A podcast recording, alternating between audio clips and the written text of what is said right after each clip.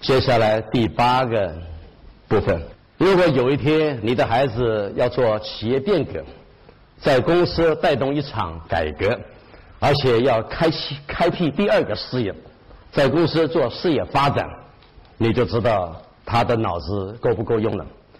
你要让他读书，将来在工作的时候就会富于学养、多元的转换。一个人不读书没有办法。脑子没有东西进去，在那里乱想是没有用的。广东有一个人自己做了一个飞机，自己拼拼凑凑搞了一个飞机，那一看就知道是飞不起来的飞机，因为那个人从来没有念过航空动力学，对机械工程的世界是一点概念都没有的。他那个飞机是凭空想象，还叫人家去参观，结果人家飞行学院的马上就说，那个飞机如果飞得起来，我让你打的。这一辈子从来没有读过航空动力学。会坐架飞机吗？那是一个玩具的，这就表示一个人如果没有思想，没有读什么东西，他什么东西都想不出来。你叫他去做企业变革、做事业发展是不可能的啊！我讲句话，各位不要太介意。文化大革命的时候，把知识分子称为臭老九，而且是一只脚踏在他的身上，使中国在三十年、四十年、五十年以来，这个社会失去了精英。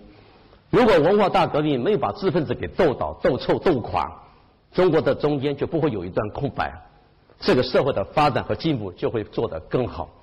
不过这个时代已经过去了，那个悲剧也结束了。中国除非非常的重视知识分子，这个中国很难变成一个世界上的强国。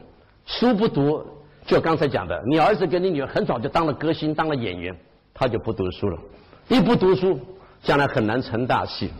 那个脸一旦美貌消失，那个才干一旦江郎才尽，很快的就走入人生最后的泡沫。世界上有这么多演员歌星，你看过几个一直很红的？大部分就是像泡沫一样，因为没有读书。一旦不能唱歌、不能演戏，一下了台就风光不再。你的儿子跟你的女儿为什么要走这条路？非要把它弄成这样？所以我们来看看这个地方，我给各位提些什么建议。读书要读点有意义的书，乱七八糟的漫画、小说跟网页对人的成长帮助很小。有个事情不晓得你晓不晓得，钱学森从来不上网，从来不看电视。后来他因为眼睛看不清楚了，他的儿子就给他买了一部电视。你大概不晓得，钱学森那个电视不是用看的，是用听的，因为他的眼睛看不清楚了。那时候他已经九十岁了，钱学森九十八岁去世。再两年不得了了，就一百岁了。你就知道钱学森这么伟大的物理学家，人家不看电视不上网，因为他说那个里面没有什么好看，一些乱七八糟的东西。所以不要叫你的孩子一天到晚上网，一天到晚看动漫，一天到晚读小说。尽管多元化这个并不排斥，但是天天沉湎在这个地方，就等于没有读什么正经书。所以读点有益的书，对人的成长会有帮助。那哪些是有益的书呢？第一个，它是很有系统的介绍一种科学或者是一种观念；第二个，这种书是写的非常的震惊，而且经过大家的认同，是一个很重要的参考书；第三，这个书对他的人生和工作有很大的帮助。那这种书就叫做有意义。我想我不用讲的讲的太详细，你应该听得懂什么叫做有意义的。那我们来看看。今天，如果你的孩子的书房里面都是摆的都是一些玩具，床上摆的都是一些游戏，电脑一打开都是他的个人的博客、Twitter、网页，我坦白跟你说，不就是耍点小聪明？其实他们没有读什么有意义的东西。所以，一个孩子到底读了些什么东西，我只要到你们家去看看你们家的书架，我大概都猜得出来。只要你带我去看你孩子的书架，我瞄一眼。再把你儿子的电脑一打开，我看看他的博客，再把我他的笔记、他的日记拿过来，我稍微翻两页，我大概猜得出来你的儿子跟你的女儿每天在想什么。这是很容易思考的，所以我还是给你个建议：多注意他们读什么东西，不要以为他在那里翻就是在那里进步。世界上面没有这种进步的，要读点有意义的书啊。所以上网 OK，小说我同意，动漫可以。但是靠那个起来不容易，事实上也不可能。书不光是读，应该做点杂技，有心得就看看他怎么落实。有个小孩读了一本《林肯传》，我长大了要向林肯学习。没多久他就忘了林肯是怎么做的。各位，书伟人传记不是读。我给你一个建议：将来如果你有儿子、你有女儿，或现在有他们在读书，我提醒你要跟他讲三句话。第一句话，这本书两百八十页读完了，你觉得最让你启发的地方是哪几个？这叫做第一个。这本书启发你的地方是哪几个？第二，你觉得这些启发的地方，你想做的是哪几个？所以第二个，他想做的是哪几个？再问他第三句话，要做到这样子，那么你该如何的去操作？有什么方法没有？于是他就写出来我的方法。最后问他第四句话，你打算多久能够做到这样？所以啊，你知道小朋友为什么喜欢读《林肯传》吗？因为林肯小的时候很穷。就跟人家借了一本书，叫做《华盛顿传》，结果不小心把人家那个书给弄湿了，就跑到很远的地方去跟人家道歉，然后给人家做工来偿还那本书，说：“哎呀，伟大的林肯这么小把人家的书弄湿了，就懂得做点工作来赔人家这本书，而且走到很远的路去跟人家借的。那你儿子愿意走很远的路去借本书吗？弄湿了愿意帮人家家去洗碗洗盘子吗？愿意帮人家去擦地板来赔那本书吗？”做不到，对不对？那读林肯传干嘛？也不愿意做，所以那个书读了有什么意义呢？所以很多小孩在书架上摆了一大堆的伟人传记，你跟我说有几个像居里夫人，有几个像爱因斯坦，几个像牛顿，所以几个像马克思、像列宁呢？哪那么容易啊？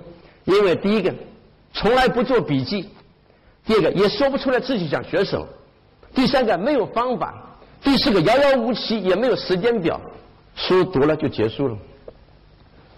我讲毛主席，我们就应该向毛主席学习。毛主席读书全部做杂技，通通加上标签。我敢说，中国像他这样的人真是太少了。毛泽东读书也通通做没批的，他有这么一个好习惯，《资治通鉴》他批了三次，用毛笔在上面批《资治通鉴》，所以人家了解司马光《资治通鉴》，我们呢连一套都没有读完，就不要说做什么没批跟杂技，就不要说在书上加什么标签。这些标签都是毛主席自己加上去，所以不容易啊。所以不要学毛主席的，你学的跟温家宝一样就可以了，还要毛主席。其实这种习惯也不是什么不得了、很难做到的，哎，就是做不到。所以以后啊，你要告诉你的孩子，第一个是读点有益的书，第二是读完了以后呢，读完了以后呢，这点更重要。第三。只读课内的教材，长大以后工作会显得自信不足，看事情不够全面。这是我今天好几次不断强调的一个事情：人的眼睛要多看各个不同的东西，而且这个事情看多了以后，事情就比较全面。你的孩子不全面的时候，你会在旁边发现，你就要引导他从另外一个角度去思考啊，要引导他从另外一个角度去思考。所以从这里看得出来，看东西一全面。就完全不一样。美国有个小说家叫做马克吐温，他们家有个小黑奴啊，尽管这个名词不好听，但在那个时代是叫做黑奴。那个小黑奴很吵，每天在那说：“哎呦呦呦！”在那边吵。他跟他妈妈说：“妈的，那个家伙烦死了！他每次一吵，我读书都读不下去。那你叫他不要吵嘛。”马克吐的母亲回答的是另外一句话。我每次听到他在那里叫，我就非常的开心。那表示他没有想他妈。那个小黑奴没有爸爸，也没有妈妈，不晓得是从哪里卖来的，卖到马克吐温的家里面做一个奴隶。那个小黑奴因为没有父母亲，是晚上吃完晚饭时候常常一个人坐在河边。马克吐温的母亲就会觉得很难受，那表示他当年想他妈。那个小黑奴其实只有十二岁。用我们的现在的年纪来讲，就是小学六年级。但是马克吐温家里面的那个小黑奴并没有上学，就是一个黑奴，所以每天吃完饭就是坐在河边想他妈，而且有的时候会在那里掉眼泪。但是他一旦叫的时候，还玩的时候，他妈妈就会说：“我一看到他叫，我就很高兴。”那表示他没有想起他妈。马克吐温在他的回忆录传记里面写的这段故事，他说：“从今以后，他就用不同的思路去想方法。”看到别人很吵很闹的时候，他会换个角度去思考。原来他很高兴的在那里叫，在那里闹，是表示他忘记了他的烦恼。你真的喜欢他坐在那个角落，在那里掉眼泪，在那里哭吗？所以看东西要全面，换个角度思考就完全不一样。那你的小孩在看东西不够全面的时候，你做了什么？所以啊，知识要平均的汲取，最好要做一个个人资料库。这个地方我给各位一个建议啊，书除非是很重要的，一般的杂志不重要的就可以把它撕下来。根据我的经验，摆在架子上的书就永远叫做书，就不会再翻了。我们应该把那个里面的东西给它撕下来，啊，分门别类的把它做成一个档案。以后要查考东西的时候，就可以去翻阅那个档案。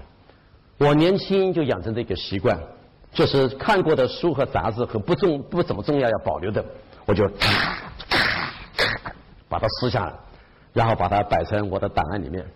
然后以后有机会我要查考的时候，我就可以查考他的资料。你上过我的课就会发现我的资料很多。你以为我上这个课去找资料吗？那样找还来得及吗？我有一个档案柜，里面有很多种资料，所以当我要编写教案的时候，我就从里面拿资料。我自己在一生当中做了很多事情，通通做成了个人档案。我在泰国做过工业区，我在美国搞过化妆品，我在德国做过汽车，我在台湾搞过家具跟纸张，做过钢铁。我这一生三十多年，全部做过的东西，通通变成档案。所以有一天，如果你找我搞钢铁、搞家具、搞纸张、搞化妆品，我马上就能够进入状况，因为那些资料到现在全部保留在那里。尽管不能够完全套用，至少那个是我的经验。那么我的文章、我的那个资料，通通做成资料库了。就是今天早上所讲的物理、化学、医药、卫生、环境、政治、语文、宗教、法律，通通把它分类。有一次我跟一个朋友聊天，他跟我说。袁世凯称帝以后就出去巡狩天下，我说不会吧？据我知道，袁世凯一进了中南海就没有再出来了，这回是是抬出来的，他死了。他说你怎么知道？我说我读过这篇东西，是袁世凯的女儿写的，叫做《我的父亲袁世凯》。他说是。我说我回去找找看。那天晚上我回家去翻我那个历史人物的档案，找到了，我就复印了一份给我那个朋友。那篇文章是我十八年前读过的，所以我脑中有个印象：袁世凯称帝以后，在中南海里面就再也没有出来，八十多天以后抬出来死了。所以袁世凯其实没有离开过中南海。还好我读过，也还好有那个档案，也找得到那个资料，就拿出来复印了一份给我的朋友。那个文章就是我的父亲袁世凯，是袁世凯的女儿写的，所以这叫做个人资料库。那你们家的孩子读完的书到哪里去了？你们家的孩子那个书架上的书读完了摆在那，会不会这一辈子再摸第二次？读完了，就这么读完了。其实没有做成个人档案。你回去看看你们公司的员工干部，有个人档案的 personal file，有个人档案的有几个？你就知道我的话是对的。大部分的员工是不做档案的，他们以为公司有档案，其实不对的。个人也要有个人的档案。那他家那就更没有档案，他的读书也没有档案，这一辈子就是没有什么档案。所以，其实现在有了电脑，应该更容易做档案了。我们那个时代还没有电脑，都有的时候都要用手写，用复印机去复印。我们都做档案。现在呢，有了电脑，有了网络，他们反而都不做档案了。所以，现在的孩子在这个地方没有积累自己的知识，那长大了怎么会有多元化的想法呢？没有的。最后一点，专心读书的效果是不专心的十倍。想点什么方法让他集中注意力？有人问过一个问题，说于先生，你怎么知道那么多东西？我坦白讲，我知道东西不算很多，因为这个世界上面有学问的人真是太多了。我只能这么说吧，我读书很快，因为我注意力比较集中。我读一个钟头就抵你两三个钟头，看到没有？专心读书的效果是不专心的十倍啊！我太太有个学生。每天晚上回家吃晚饭做点功课，十点钟就睡觉。我太太不相信，因为她的数学物理特别的好，就偶尔打电话给他。他妈说他睡觉了，我太太还是有点不相信，就故意在十一点的时候到他家去做个家庭访问。那真的睡觉了啊！可是他的数学很好，后来我太太终于研究出来了，老师上数学的时候，他的姿势是这样上的，这样，他非常用心的听到老师的啊，老师慢慢慢的吧，老师那个地方为什么要除以根号二？哦，好，老师你再讲吧，这样，他上课非常的用心，回家做功课的时候不看电视，不吃水果，不拿冰棒，也不下楼，做完再说。他妈说：“小叶，小叶吃饭了。”妈，这个步我做完了，我再下来。你们先吃，给我留着。他不喜欢人家打断他的思路。我太太那个学生，读到初中二年级的时候就开始参加高中考试，考上了南台湾最好的高雄中学。高雄中学二年级以后就参加了大学考试，考上了全台湾最难考的台湾大学物理系。台湾大学物理系读到三年级就开始直升台湾大学物理研究所。台湾大学物理研究所以后升完以后进美国麻省，美国麻省理工学物理学博士。这个孩子现在在台湾中央研究院。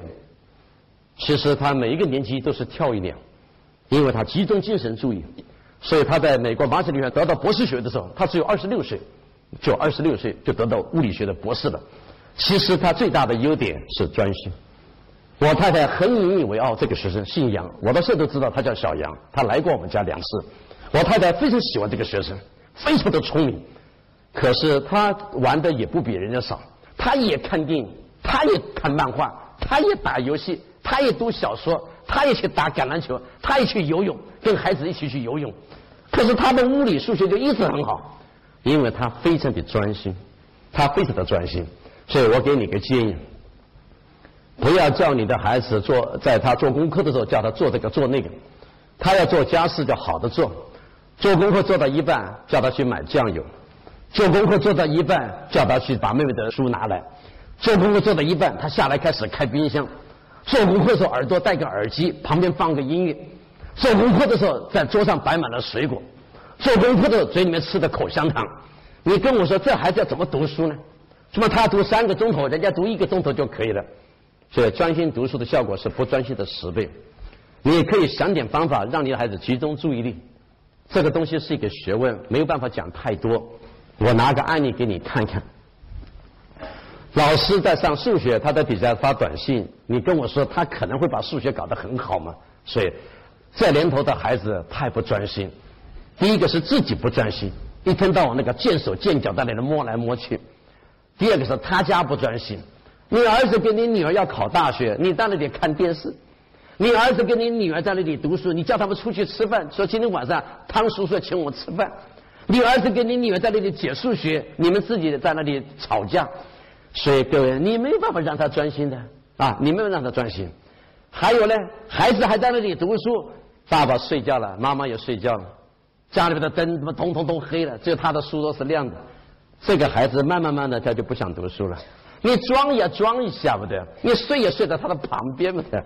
所以各位，孩子在读书在考试，我们大家就要都紧张点，不要他读书你看电视，哎，他写字你读报纸，哎，然后他在那里写功课，你在那里唱歌，你在那里放你自己的音响，然后搞一大堆的朋友到家里面来这里闹，在家里面打麻将，然后带着他出去看电影，所以你跟我说他怎么专心？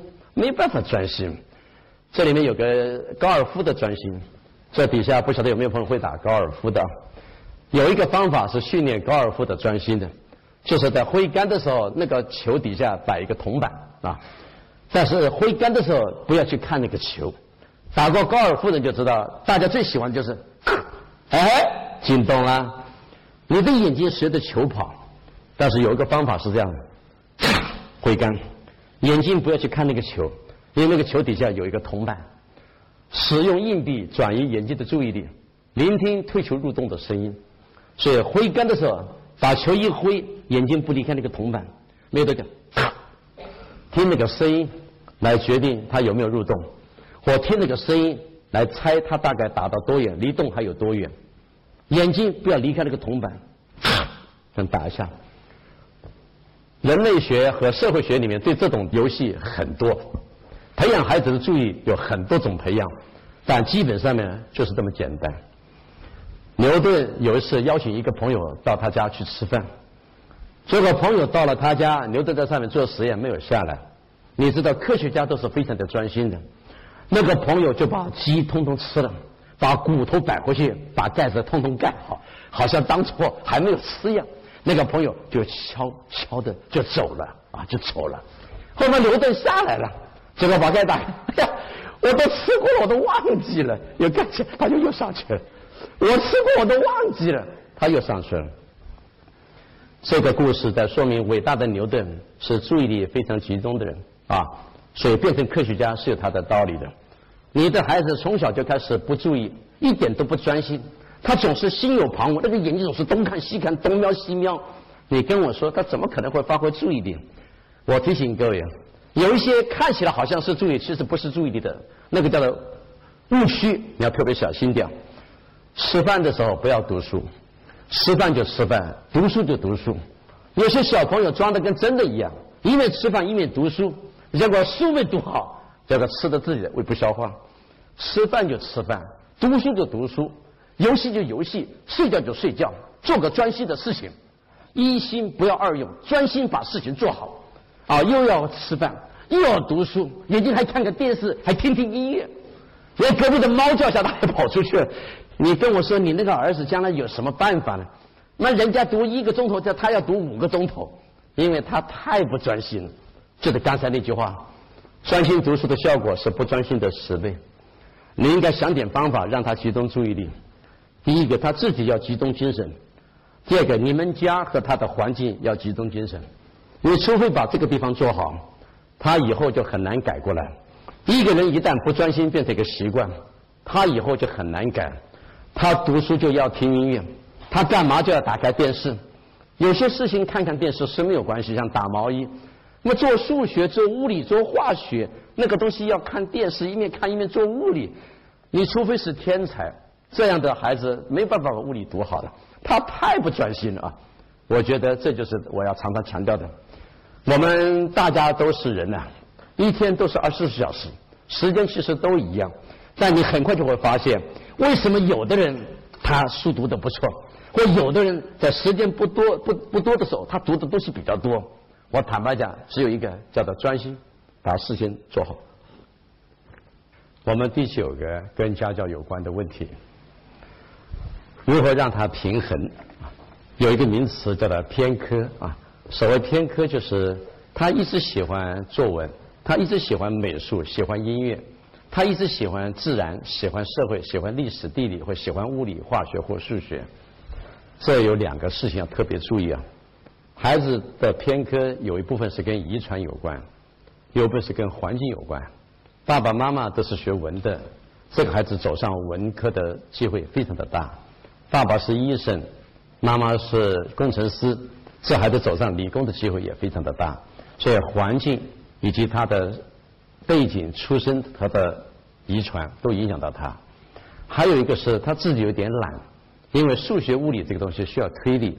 他很容易厌倦，所以自从他发现背历史地理蛮容易的，或搞搞作文也蛮好的，他就一直弄，一直弄，就弄成一个偏科了啊。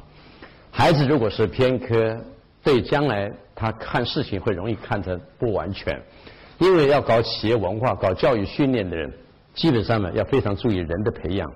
所以有一天如果你在公司做 HR 做人力资源，或者是你负责打造企业文化，那么你应该要特别记住。这个东西应该是一个很中性的东西，所以自然跟社会要并重的。